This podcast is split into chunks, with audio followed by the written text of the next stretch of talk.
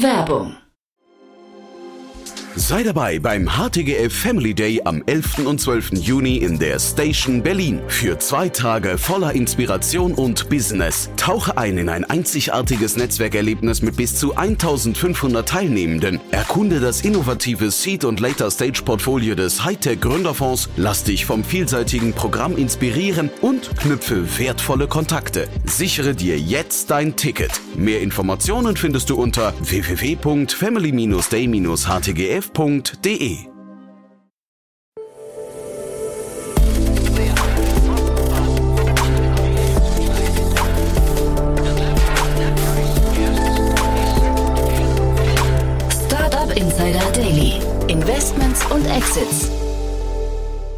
Herzlich willkommen zu Startup Insider Daily. Mein Name ist Jan Thomas und das hier ist unser morgendliches Format Investments und Exits. Ihr wisst, wir begrüßen hier jeden Tag die wichtigsten Investorinnen und Investoren aus Deutschland, Österreich und der Schweiz und wir sprechen über Finanzierungsrunden, über Exits und über alles, was wichtig ist oder wichtig wird aus Sicht der Investorinnen und Investoren. Heute zu Gast ist Viktor Hürbe von Speed Invest und wir haben, ja, ich finde zwei sehr coole Themen besprochen. Wir haben einmal über ein AI-Tool gesprochen im Sales-Bereich und dann haben wir über einen neuen Fonds gesprochen, der irgendwie ganz abgefahren ist, muss ich sagen, relativ unique von seiner ganzen Ausrichtung. Deswegen haben wir da ein bisschen länger länger darüber gesprochen, aber ich fand es wirklich super cool. Freut euch auf ein tolles Gespräch. Jetzt mit Victor Hürbe von Speed Invest. Startup Insider Daily. Investments und Exits. Cool, ja, ich freue mich. Victor Hörbers wieder hier von Speed Invest. Hi, Victor. Moin, moin, Jan. Freut mich auch wieder dabei zu sein. ja, cool, dass wir wieder sprechen. Letztes Mal haben wir ja über Holy gesprochen. Die waren inzwischen bei uns zu Gast hier im Podcast. Mega cooles Interview. Äh, kann ich jedem nur empfehlen, mal reinzuhören. Aber ja, heute auch wieder tolle Themen. Bevor wir loslegen, ein paar Sätze zu euch, oder? Ja, super gerne. Quick Blurb, Speed Invest, pan-europäischer Investor, fokussieren uns auf Pre-Seed und Seed, vor allem äh, Tech-Gründungen sozusagen, haben sechs Fokusteams. Als Fund sind wir generalistisch, haben ein Fintech-Team, Marketplace und Consumer, Industrial und Climate Tech, SaaS, Healthcare und Deep Tech und äh, mittlerweile schon ein Portfolio an ungefähr 400 Firmen, bringen dementsprechend auch ja elf Jahre Expertise mit, haben letztes Jahr einen 600 Mio-Fonds geraced, den wir gerade aktiv deployen und ja, ich glaube, einige spannende äh, Unternehmen dabei, wie Go Student, Coach Hub oder, oder auch Bitpanda, die äh, man vielleicht auch hier und da kennt. Ja, genau. Und freuen uns immer in Kontakt zu sein mit neuen Gründern. cool. Und wie immer der kurze Querverweis auf eure Konferenz, ne? Genau. Noch einmal den, den Verweis an die Marketplace Conference. Die findet am 21. September in Berlin statt und ist jedem zu empfehlen, der äh, entweder ein eigenes Marketplace-Business hat, eins gründen will oder vielleicht auch Investor in dem Bereich ist ähm, und wird, glaube ich, ein sehr, sehr spannendes Event. Wird, glaube ich, super. Jetzt nicht zuletzt deswegen, weil ich habe gerade äh, mit Matthias Ockenfels äh, festgezurrt, dass wir eine Investment- und Exit-Live-Session machen dort und quasi mal, statt dass wir uns remote zusammen telefonieren, das aber live auf der Bühne machen, also im Rahmen der Konferenz, wird bestimmt cool. Ähm, kann man jedem nur empfehlen, mal hinzukommen. Aber nicht, nicht nur deswegen, ich glaube, generell wird es ein cooler Tag, ne? Ja, das ist ein Grund mehr dabei zu sein. Genau, so kann man sagen, genau. Cool, und äh, heute hast du Themen mitgebracht. Ich glaube, so richtig Marketplace und Consumer ist es nicht, ne? Nee, ich glaube weder noch. Also vielleicht das erste Thema so ein ganz kleines bisschen. Würde ich auch direkt einmal reinspringen, wenn das Super. okay ist. Ja, Und zwar geht es um einen neuen Fonds oder eine neue Fondsgeneration von Apex Capital. Die haben einen 50 Mio Fonds geraced und dabei ein ganz spannender Twist dabei, dass sie sagen, ähm, sie haben einen Athlete-driven Fund und wollen vor allem in äh, Sport, Media und Entertainment investieren, wo ja am Ende des Tages, glaube ich, auch hier und da viele ja, Marktplatzlösungen oder auch Consumerfirmen am Ende bei rumkommen. Und was Apex sagt, was sie machen, ist investieren ähm, von Pre-Seed bis Series A und haben sich sozusagen eine LP- und Partnerbase geschaffen, die vor allem in diesen Sport- und Media-Bereich geht. Also haben Partnerschaften mit Adidas, Puma und verschiedenen Sportclubs und haben eine LP-Base, die ja kunterbunt ausschaut oder ja sozusagen das Who is Who äh, aus dem Sport-Ökosystem hat. Also unter anderem Weltklasse Formel 1-Fahrer, FIFA-Weltmeister, Champion League-Sieger. Also super interessant sozusagen, was sie sich als LPs dort aufgebaut haben und ähm, sagen sozusagen, dass sie nur Investments tätigen in Firmen, ähm, wo sie sozusagen ihre LP-Base hebeln können oder die sozusagen einen, einen direkten Bezug dazu haben. Ich finde das, oder ich frage dich erstmal, bevor ich jetzt meine Meinung dazu kundtue, aber wie findest du die, die, diese, diese Stoßrichtung? Es ist natürlich fragwürdig, wenn sozusagen die Sportler Investoren werden. Äh, da ist natürlich immer die Frage, wie gute Investoren sind Sportler grundsätzlich. Aber da muss man dann wiederum sagen, gibt es ja auch einige positive Beispiele, auch in Deutschland, von diversen Fußballspielern, die, glaube ich, gute Investments machen. Ähm, oder auch, wenn man in die USA schaut, ähm, zum Beispiel Serena Williams, die ja auch äh, einen VC-Fund hat. Ich glaube tatsächlich, dass das immer sehr spannend ist, weil die Profisportler halt eine gewisse Expertise und auch Exposure mitbringen, was potenzielle Kundenbasen angeht, gerade wenn es aus dem Bereich kommt. Das mit den Positivbeispielen in Deutschland. Also ich challenge das mal kurz, weil nur weil ein, ein Sportlername in einem Cap-Table auftaucht, heißt ja noch nicht, dass es erfolgreich ist. Ne? Zeitgleich muss ich sagen, ich habe den Mario Götze gehört bei, bei Philipp Westermeier im OMR-Podcast und war total erstaunt. Also der macht jetzt nicht nur Sportinvestments, im Gegenteil, ich glaube, das war fast das Gegenteil dessen, aber war sehr erstaunt, wie reflektiert und, und besonnen und auch äh, durchdacht der vorgeht. Also es war, das hat mich völlig überrascht, muss ich sagen. Ja, das zum einen. Also ich glaube, man hat auch Bereiche, also oder Beispiele aus anderen Bereichen, wo zum Beispiel Content Creator Investoren werden, wie Mr. Beast, der dieses Night Ventures hat mhm. oder Ashton Kutscher, der auch schon sehr lang investiert und ich glaube, die auch teilweise schon einen ziemlich guten Track Record haben und einen da glaube ich hier und da auch immer wieder überraschen, was sozusagen dahinter steckt. Serena Williams hat ja einen richtigen Fonds aufgelegt, ne, glaube ich. Die hat das, glaube ich, nochmal auf eine andere Ebene gehoben, weil das hat zumindest Mario Götze auch im Podcast ein paar Mal erzählt, dass er eigentlich so ein bisschen in ihre Richtung blinzelt und guckt oder schielt und, und guckt, ob das vielleicht eine Option sein könnte für ihn so nach der Fußballerkarriere. Also fand ich ganz spannend. Ja, ja, genau. Die hatten einen eigenen Fonds aufgelegt, ähm, was sicherlich auch naheliegend ist, weil der Mann, äh, ihr Mann Alex Ohanian ist ja der Gründer von von Reddit und hat ja auch diesen 776 Fund, der super erfolgreich ist. Ja, also ah ja, da warst du jetzt mehr als ich. okay, das wusste ich gar nicht. Und aber sag mal generell jetzt so, äh, dass ein Fonds hingeht und sich, äh, also ich bin da irgendwie ein Freund davon, wenn Fonds spezialisiert auftreten oder fokussiert. Wenn sie halt, wenn, ne, ich hatte hier immer schon mal so einen reinen Space Tech Fonds oder einen 3D-Printing Fonds oder Food Tech oder so. Ne? Ich finde das eigentlich äh, total sinnvoll. Jetzt sage ich das natürlich jemanden, der aus dem generalistischen Fonds kommt. Ich weiß gar nicht, wie du das findest. Ja. Ja, also äh, wir sind am Ende des Tages als Gesamtfonds generalistisch, aber unser Team ist ja sehr, also die verschiedenen Teams sind dann wiederum ja sehr spezifisch. Mhm. Also es gibt ja dann, glaube ich, schon die Möglichkeit in dem Team, jetzt auf Speed Invest bezogen, ähm, schon starke Hypothesen zu haben. Und ich glaube, das ist dann auch der Vorteil, wenn du, sag ich mal, so sehr fokussiert investierst, hast du die Möglichkeit halt ja, aus über deine Expertise ähm, Hypothesen aufzubauen, die dir dann sozusagen einen Mehrwert liefern äh, am Ende in Sachen äh, Investments. Und Mehrwert, du hast ja gerade gesagt, jetzt hier bei dem Apex-Fonds geht es darum, unter anderem die, die LP-Base zu hebeln, hast du es, glaube ich, genannt. Das ist ja schon ein spannender Ansatz. Ne? Ähm, das geht wahrscheinlich bei euch weniger, das sehe ich aber auch wahrscheinlich in, also ich habe das, glaube ich, in wenigen Fonds bis jetzt gesehen, dass man das so strategisch macht wie jetzt hier, wo man sagt, man holt eigentlich dann auch LPs rein, die genau dazu passen. Ne?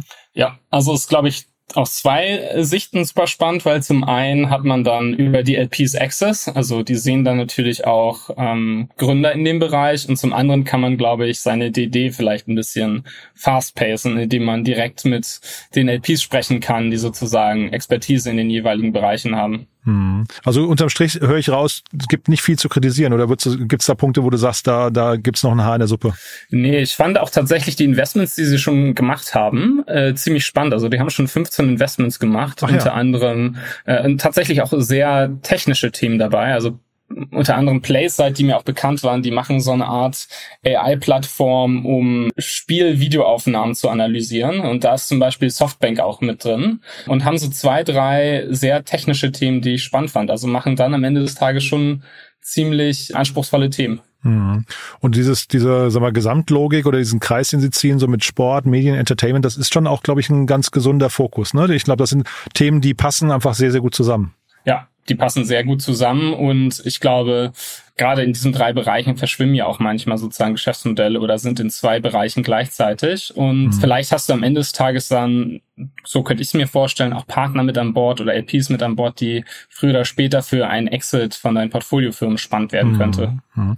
Und dann vielleicht nochmal ganz kurz zu der, zu den Stages, in die sie investieren. Du hast, glaube ich, gesagt, Pre-Seed bis Series A. Ne? Das ist ja dann doch irgendwie in der, in der, gerade in der heutigen Zeit eine große Bandbreite oder Spannbreite. Ist das gesund oder würde man nicht sagen, man macht irgendwie Pre-Seed und Seed, das passt gut? Oder ich weiß gar nicht, wie ist es bei euch? Macht ihr, macht ihr das auch genauso? Nee, wir machen tatsächlich nur Pre-Seed und Seed und ich glaube, das ist auch, also ich glaube, man sieht oft Pre-Seed und Seed und genau. Seed und Series A. Deswegen frage zusammen. ich, genau, ja. Mhm. Hm?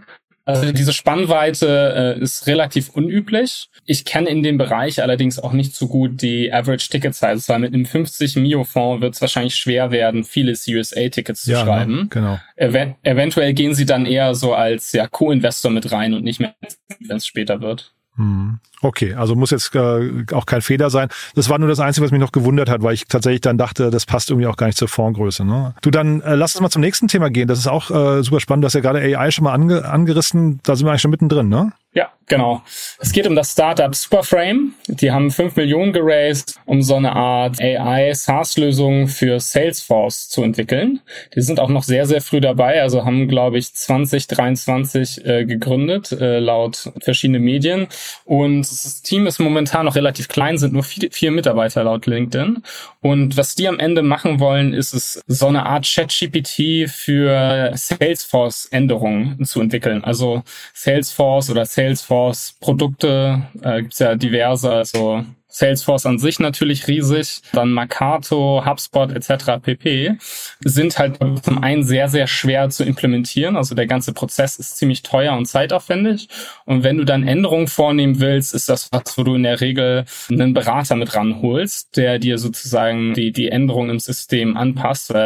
Das ist was, was in der Regel dein Go-to-Market oder RevOps-Team nicht so technisch umsetzen kann, weil es, glaube ich, relativ komplex ist. Und da sagen die halt, dass sie eine Lösung haben, wo du einfach nur eine Textmaske die Änderungen eingeben kannst und äh, ja, die magisch passieren. Genau, du sagst, glaube ich, genau das richtige Wort. Es könnte Magie sein, es könnte aber auch zum totalen Chaos führen, oder? Ja, also ich glaube, das wollen die sicherlich verhindern, dass es dann nicht so eine Blackbox ist, wo ein äh, jemand im, im RevOps-Team auf einmal das CRM auf den Kopf stellt. Und ähm, ist auch nicht besonders viel bekannt über, über das Produkt und sind, wie gesagt, sehr, sehr frisch dabei. Ich glaube, wenn sie das halten, was sie versprechen, ist es ein, ein, super interessantes Thema, weil du dir Zeit und Geld in einem relativ großen Maße sparst. Also so ein ähm, Salesforce-Berater kostet zwischen 150 und 250 Euro die Stunde und die gibt's auch nicht wie Sand am Meer. Also es dauert dann auch, bis die, äh, bis du da einen Termin kriegst und jemand zur Änderung vornehmen kann. Ich habe mir bei äh, Statista mal die, die Entwicklung von Salesforce von den Umsatzzahlen angeguckt. Es ist eine wunderschöne, wunderschöne Hockeystick, die man da sieht. Und äh, die hatten jetzt im letzten Jahr äh, 31,4 Milliarden äh, Dollar Umsatz. Da sieht man schon, also der, der Markt ist, glaube ich, wo die jetzt hier andocken, ist, glaube ich, groß genug, ne? Ja, der Markt ist riesig. Also Salesforce an sich hat schon allein 150.000 Kunden und du gesagt hast 31 Milliarden Umsatz und da gibt's ja diverse andere Salesforce-Tools äh, sozusagen daneben. Und ich glaube, da ist selbst ein kleiner, kleines Stück vom Kuchen schon super interessant. Mhm. Worauf würdest du, wenn die jetzt bei euch vorgesprochen äh, hätten? Also ich meine, die Runde ist ja eigentlich auch, sagen wir, ist ja so die Größenordnung, wo ihr auch hättet mitmachen können, wahrscheinlich. Ne? Ähm, was, was stellt man denen für Fragen? Mhm, also ich glaube tatsächlich, die Runde wäre schon, also finde ich für, für so eine Seed-Runde schon relativ groß oder Pre-Seed-Runde, weil so wie es ausschaut, sind es nur vier Mitarbeiter. Ähm, man konnte noch nicht viel zum MVP sehen und die hatten, haben, glaube ich, auch jetzt noch nicht besonders viele Kunden. Also es ist wahrscheinlich eher eine späte Pre-Seed-Runde, wenn ich mir das so anschaue. Ich meinte auch gar nicht den Betrag jetzt zwangsläufig, ob es teuer war oder nicht, sondern ich meinte eher nur rein, genau, Pre-Seed, Seed, das wäre ja eure Stage, ne? Ja, genau. Das ist ja unsere Stage tatsächlich. Ja. ja. ja, also was mich da tatsächlich total interessieren würde, ist, ähm, wie weit die mit ihrem Produkt schon sind und ob sie das mhm. schon mit, also ob sie das schon mit Kunden oder Pilotkunden ausgetestet haben und wie groß da diese Failure Rate ist, von der du gesprochen hattest, weil ich glaube, das ist das größte Risiko bei so einem so ein Tool, dass du sozusagen jeden ähm, Sales-Mitarbeiter da, äh, sag ich mal, Systemänderung vornehmen lässt. Mhm. Ich hatte den Janis Zechneuch hier zu Gast von WeFlow. Die, der, die bauen ja auch auf äh, Salesforce auf und bauen da so quasi einen Layer oben drüber, was ich, glaube ich, ganz smart finde. Aber auch da habe ich mich im Nachgang gefragt, so diese Abhängigkeiten, die man hat eben von einem Tool. Ne? Ähm, ich, also aus VC-Sicht, wie siehst du das? Ist das gewünscht oder ist es eher kritisch hinterher? Hm, da ist die Frage, wie leicht es ist, auch mit anderen Sales-Tools zu integrieren. Also ich glaube, wenn du nur der Layer on top auf ein Salesforce oder Markat oder HubSpot bist, ist es immer relativ schwierig. Ähm, natürlich kann man dann auch auf andere Tools aufsetzen und dafür vielleicht immer so ein Standalone-Tool werden, aber ich finde es immer spannender, wenn du sozusagen direkt in ähm, so eine Tool-Suite integrieren kannst. Mhm. Weil das wäre ja so meine einzigen, die Bedenken, dass hinterher, du bist ja ein bisschen abhängig quasi von dem Wohlwollen von so einem Partner, ne? Weil man kennt das ja aus hier, ne, Elon Musk zum Beispiel, jetzt vielleicht das Extrembeispiel, der dann einfach mal die APIs abschaltet oder sowas. Ähm, das ist schon ein bisschen riskant irgendwie, ne? Ja, wobei ich glaube, bei B2B-Software wird es wahrscheinlich, passiert was wahrscheinlich ein bisschen unregelmäßiger, weil du dir dann ja auch deine Kunden vielleicht ähm, so ein bisschen vergraulst. Also wenn du in ja. Salesforce bist und jemand hier ähm, Superframe benutzt und relativ happy damit ist und dementsprechend auch vielleicht Salesforce nicht kennt, weil es ihm so viel Spaß macht, das immer zu ändern, wäre es natürlich relativ fatal, wenn man dann äh, sag ich mal, den, den Stecker zieht. Genau, da muss man wahrscheinlich schon Elon Musk sein, um dann irgendwie so voll. ne? Mark Benioff ist ja, glaube ich, ein anderes Kaliber. Du, aber sehr, sehr spannend, muss ich sagen. Äh, Finde ich zwei tolle Themen. Von meiner Seite aus sind wir durch. Haben wir was Wichtiges vergessen? Ähm, nee, Marketplace Conference hatten wir schon genannt. Ja. Ähm, und, Auch in den äh, Show ja, Notes ihr- nochmal, ne? Ja. Mhm. Ja, genau. Aber wenn ihr Gründer seid, die kurz vorm Raisen sind, Pre-Seed oder Seed, äh, freuen wir uns natürlich immer, wenn ihr euch bei uns meldet. Und ja, ich glaube, das war's von meiner Seite. Cool. Victor hat großen Spaß gemacht, wie immer. Dann lieben Dank, dass du da warst und bis zum nächsten Mal. Bis zum nächsten Mal. Hat mich gefreut. Mich auch. Ciao, ciao. Ciao, ciao. Startup Insider Daily, Investments und Exits. Der tägliche Dialog mit Experten aus der VC-Szene. Ja, das war Victor Hörbe von Speed Invest und das war echt ein cooles Gespräch. Ne? Gerade der Fonds hat's mir angetan, auch wenn ich irgendwie kein großer Fan bin von Formel 1 und Co., aber ich fand das von der Strategie her wirklich relativ prägnant. Äh, Superframe kann ich nicht einschätzen, fand ich aber irgendwie auch ganz spannend. Das behalten wir mal aus dem Augenwinkel so im Blick, äh, würde ich sagen, und gucken mal, wie sich das entwickelt. Vielleicht greifen wir das zu einem späteren Zeitpunkt nochmal auf. Wenn es euch gefallen hat, wie immer, die bitte gerne weiterempfehlen. Ihr wisst ja, wir freuen uns immer über neue Hörerinnen und Hörer, die uns noch nicht kennen. Vielleicht sollte jemand aus eurem Bekanntenkreis mal Superframe kennenlernen oder Apex, den Fonds, über den wir gesprochen haben. Und oder vielleicht ist jemand dabei, der auf die Marketplaces Conference gehen sollte. Dann gerne auch darauf hinweisen. Die ist ja, wie gesagt, in Berlin und damit wahrscheinlich für die Hälfte unserer Hörerinnen und Hörer ja fußläufig erreichbar. Ihr habt es gehört, wir sind vor Ort, machen eine Live-Session. Ich freue mich, wenn wir uns dort sehen. Und ich freue mich natürlich auch, wenn wir uns wiederhören. Morgen zur gewohnten Zeit. Und zu guter Letzt, wie immer, der Hinweis auf unsere Plattform. Auch da freue ich mich, wenn wir uns sehen. www.startupinsider.de. Auch da freue ich mich natürlich sehr, wenn wir euch dort begrüßen können. www.startupinsider.de ist die URL und dort findet ihr unser großes Verzeichnis der Startup-Szene aus Deutschland, Österreich und der Schweiz mit ja ganz vielen Startup-Profilen zum Durchsuchen. Das Ganze ist filterbar nach euren Suchkriterien und ihr findet dort natürlich dann ganz, ganz viele Details zu den Startups, zum Beispiel die Investoren, die Gründerteams, jede Menge Podcasts, in denen die Gründerteams aufgetreten sind oder die Startups oder auch die Investoren. Das heißt, ihr könnt die Personen hinter den Unternehmen kennenlernen, zum Beispiel eben durch die Podcasts, in denen sie schon waren. Ich habe gerade geschaut, bei Florian Heinemann, den kennt ihr wahrscheinlich alle, gibt es 96 Podcasts in seinem Profil, die wir zusammengetragen haben. Deswegen, ja, schaut es euch mal an. Ist wirklich ein ganz, ganz tolles Projekt. Wir glauben auf jeden Fall fest dran, dass wir da einen Mehrwert liefern. Wenn es euch auch so geht, gerne weiterempfehlen. www.startupinsider.de ist die URL. Ich danke euch fürs Zuhören, eure Aufmerksamkeit und ich freue mich, wenn wir uns morgen wieder hören. In gewohnter Frische. Bis dahin, alles Gute. Ciao, ciao.